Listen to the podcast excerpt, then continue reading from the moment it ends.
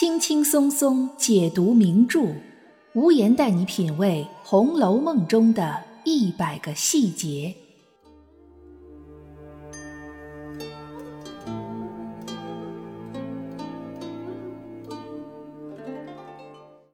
品读细节之美，发现别样红楼。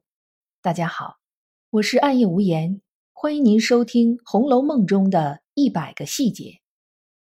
今天我们来说说有关于薛宝钗的一个小细节。民间的红学界一直以来就存在钗黛之争，有人喜欢宝钗，有人喜欢黛玉。喜欢宝钗的认为她大方得体、思虑周到、性格敦厚、才华不输黛玉、能力不逊凤姐儿，是书中所有女孩里最优秀的。而不喜欢宝钗的，认为她城府深，工于心计，假模假式。用现在的语言来形容，就是一朵带着绿茶味儿的白莲花。其实和黛玉、史湘云甚至探春相比，宝钗一直活得很累，她一直要很辛苦的维持着一个薛宝钗式的人设。这个人设是符合当时的社会大环境的。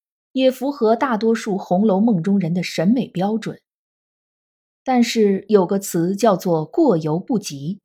有时宝钗对这种人设的维持会出现矫枉过正的情况，这使得看似完美的宝钗身上出现了矛盾和尴尬，就像美丽而珍贵的古董花瓶上出现了一道裂痕一样，价值上立刻大打折扣。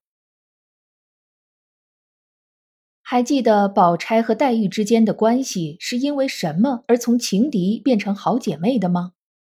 就是因为刘姥姥进大观园的时候，大家在一起行酒令，黛玉一时情急，说出了一句“良辰美景奈何天”。这句是明代剧作家汤显祖的代表作《牡丹亭》中《惊梦》一折里的一句唱词。当时宝钗听到了，没说什么。但之后找了个机会，把黛玉叫到没人的地方，对黛玉进行了一番好言相劝。黛玉因为宝钗没有揭发她，反而说了一些掏心窝子的话，便心存感激和信任，从此对宝钗改观，甚至把她当成亲姐姐来相处。这件事儿也是被喜欢宝钗的读者所津津乐道的，认为宝钗心胸宽广，大度容人。又能替姐妹们保守秘密，更何况还是一直把她视为情敌的林黛玉。那么，我们可以分析一下林黛玉感激宝钗的重点到底是什么呢？无言认为，黛玉之所以感激宝钗，是感激宝钗没有当时就嘲笑她、讽刺她，而并不是因为宝钗帮她隐瞒了看过禁书这件事儿。其实那一句“良辰美景奈何天”不过是剧目中的一句普通唱词，并不能证明黛玉一定就看过禁书。而宝钗一听到这句，就立刻想到看禁书上头去，实在是因为她自己小时候的确看过禁书，而现在的宝钗对于看禁书这件事儿是持反对态度的，所以听到黛玉脱口说出那句唱词，这就拨动了宝钗那根敏感的神经。他觉得自己有必要对林妹妹进行劝诫。不过，宝钗的担心其实有些过于敏感了。这件事儿恰恰说明，宝钗在维护封建秩序、维持个人形象方面，的确有些用力过猛。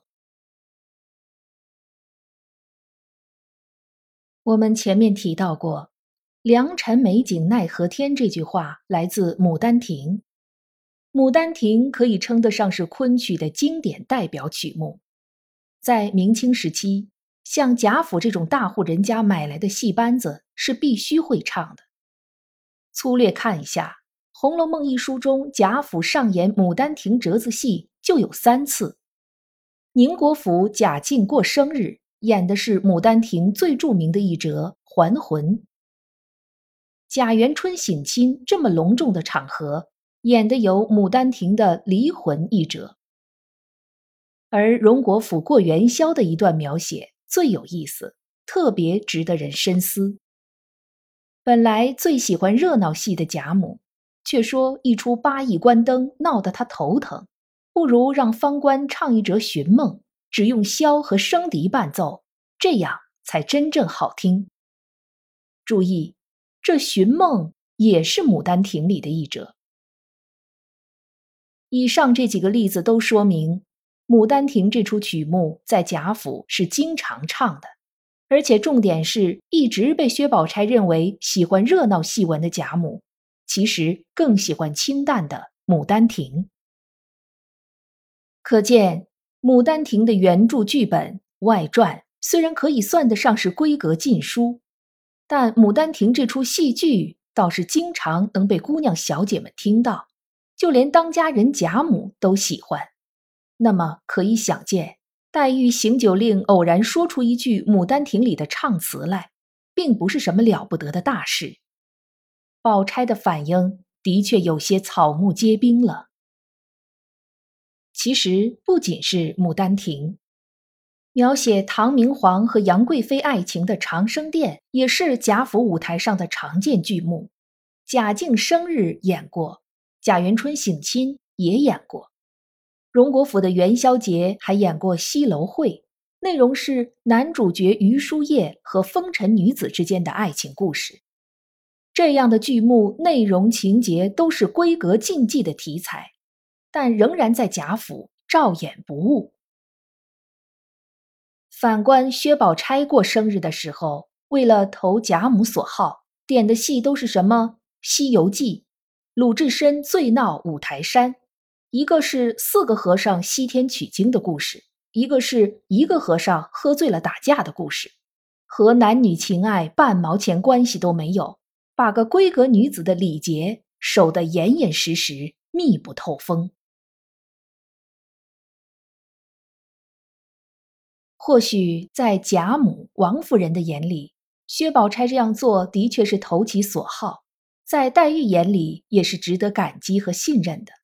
但是其他的姐妹们可能却有不同的看法。最耐人寻味的是第五十一回，这一回薛宝琴因为见多识广，将自己去过的十个地方写成了十首怀古诗。不过前面八个地方是真实地点，后面两个地方却是后人附会出来的，一个是源于《西厢记》的浦东寺。一个是源于《牡丹亭》的梅花观。对此，薛宝钗是这么说的：“前八首都是史鉴上有据的，后二首却无考，我们也不大懂得，不如另作两首为是。”这句话说的真是太假了。我们也不大懂得，不是明明小时候看过书的吗？要真是不懂的，也不是这么问了。该问后面这两首是什么地方的名胜古迹？怎么没听说过呢？所以后面黛玉说宝钗道：“这宝姐姐也忒浇筑古色，矫揉造作了。两首虽于史鉴上无考，咱们虽不曾看过这些外传，不知底里，难道咱们连两本戏也没见过不成？那三岁的孩子也知道。”何况咱们，黛玉这段话可谓是振聋发聩，一下子将宝钗的防线打得粉碎，也可以算是对之前宝钗劝诫他那番话的回应。而紧接着，探春就对黛玉的说法表示了赞同和支持，就连一向欣赏宝钗的李纨都说了好大一段话，意思就是知道这个并不等于就看过邪书禁书。这些故事典故因为流传太广了，不仅戏文里有，就连求的签儿上，人们平时的口头俗语里都有，没什么大不了的。可见宝钗一直在极力的维护着什么，甚至不惜假装不懂也要维持住。对这种感觉最恰当的形容，就是黛玉所说的那两个词：浇筑古色，矫揉造作。瑟是一种弦乐器，琴弦是用柱架起来的，如果柱用胶粘住了，那么琴弦就弹不出曲调了。浇筑古色的意思就是形容一个人拘泥固执，不知变通。宝钗就是这么一个被封建礼教束缚住的人。可悲的是，这里头还有一定程度是他自己主动要求被束缚的，因为他觉得这样才是正确的。在这里就要提到冷香丸所代表的意象。薛宝钗之所以要吃冷香丸，是因为胎里带来了热毒，热代表着人与生俱来的对自由和自我的向往，但这对于宝钗这样的人来说是一种毒，是不能有的，所以要用冷香丸来把这热毒压下去。像宝钗这样的人。虽然才华横溢、美丽端庄、人缘又好，但是他的心里是冷的，就像他恒无怨的闺房一样，雪洞一般空荡而冰冷。这种冷是对别人的，更是对他自己的。我们不知道原著中薛宝钗最后的结局是什么样的。有人猜测她嫁给了宝玉，但一生守活寡。有人猜测，她后来改嫁给了贾雨村。虽然她比黛玉活的时间长很多，但这些猜测中的结局都不能算是好结局。不过，相信内心冰冷的薛宝钗可以做到在任何环境下都安然淡定的活下去。至于活得快不快乐，那就只有她自己知道了。您觉得薛宝钗活得快乐吗？大家有什么想法，可以在评论区给我留言。我们今天的节目到这里就结束了，感谢大家的陪伴收听，也欢迎您订阅关注本专辑。本节目由喜马拉雅出品，独家播出。我是暗夜无言，让我们相约下一期。